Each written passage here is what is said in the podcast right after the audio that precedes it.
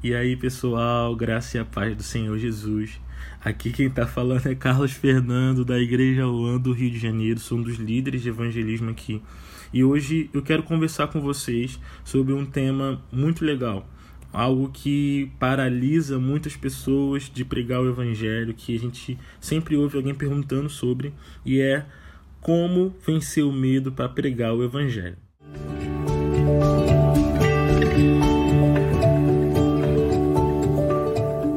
Primeira coisa que eu queria pontuar, eu queria que você pensasse nisso, é: será mesmo que a gente tem que vencer o medo para pregar o evangelho? E aí, o que, que você acha? É, de fato, quando a gente fala sobre a pregação do evangelho, a gente está falando sobre uma mensagem, né? A gente está falando sobre a gente anunciar uma mensagem. A gente está falando sobre pregar uma boa notícia, né? O Evangelho é uma boa nova.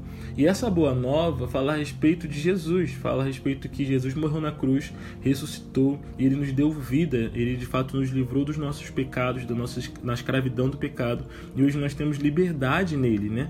Então, a nossa pregação fala a respeito de algo eterno. A nossa pregação fala a respeito do poder da ressurreição. Jesus ele foi o único que morreu e ressuscitou, está vivo até hoje.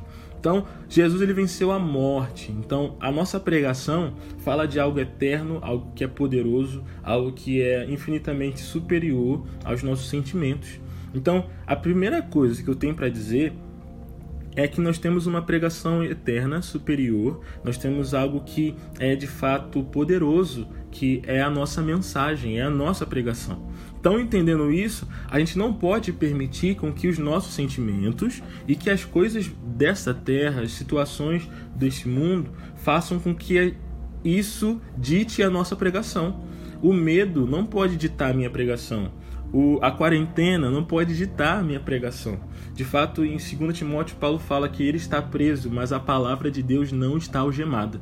Então, não, não há nada que possa fazer com que a nossa pregação possa ser ditada. Então, muito menos o medo, né? O medo não pode ditar a nossa pregação. Quando a gente vai ver sobre o medo, a gente vê que o medo ele é um dos é o maior inimigo do amor, né? Quando a gente, a gente vai ler que, cara, o verdadeiro amor, ele lança fora o medo.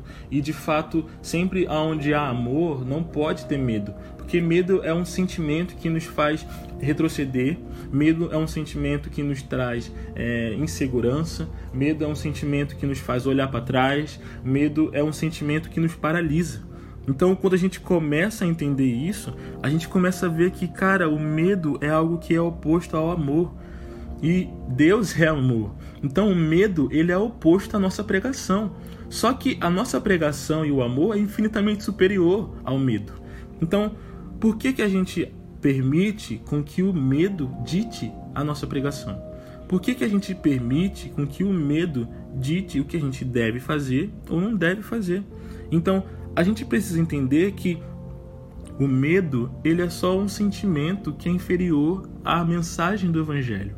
Então, se o evangelho é superior, é o evangelho que precisa me governar, entende? É a pregação que precisa ditar, não o medo, não os sentimentos. Então aí a gente vai entendendo que sempre quando a gente começa a ser a obediente à mensagem, quando a gente começa a ser a obediente à pregação, a pregação por si só manda o medo embora porque é algo superior. É como se vocês acessassem um lugar mais alto e aquilo que é menor fosse insignificante.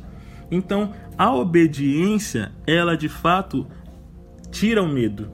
A obediência à mensagem, de fato, tira esses sentimentos que nos afastam de algo eterno.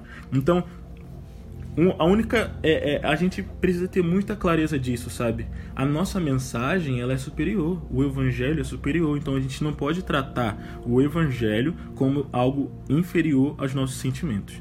Beleza? Então aí a gente vai ver que a única coisa que nós temos quando nós pregamos, o único, o único sentimento, entre aspas, né, que nós recebemos quando nós temos a pregação do Evangelho é o temor. E de fato, o temor é o princípio da sabedoria, né? Temor é aquilo que nos faz nos aproximar em reverência. O temor não nos afasta, o temor nos aproxima. E então, o temor ele nos faz ter sabedoria. Então, é, a gente não pode ser um povo que tem mais medo do que temor. A gente precisa ter temor, a gente precisa ter reverência de fato à mensagem, entender que ela é superior, mas a gente não pode tratar a mensagem como se fosse algo que nos traz medo, afastamento, retrocesso e a partir disso a gente pode a gente começa a ver que, cara, a gente precisa se encher de temor e a gente precisa tirar o medo. E quando a gente entende, quando a gente se enche de temor, o, temor nos aproxima de Deus. O temor, de fato, é o princípio da sabedoria, o princípio do lugar aonde eu, eu me achego a Deus.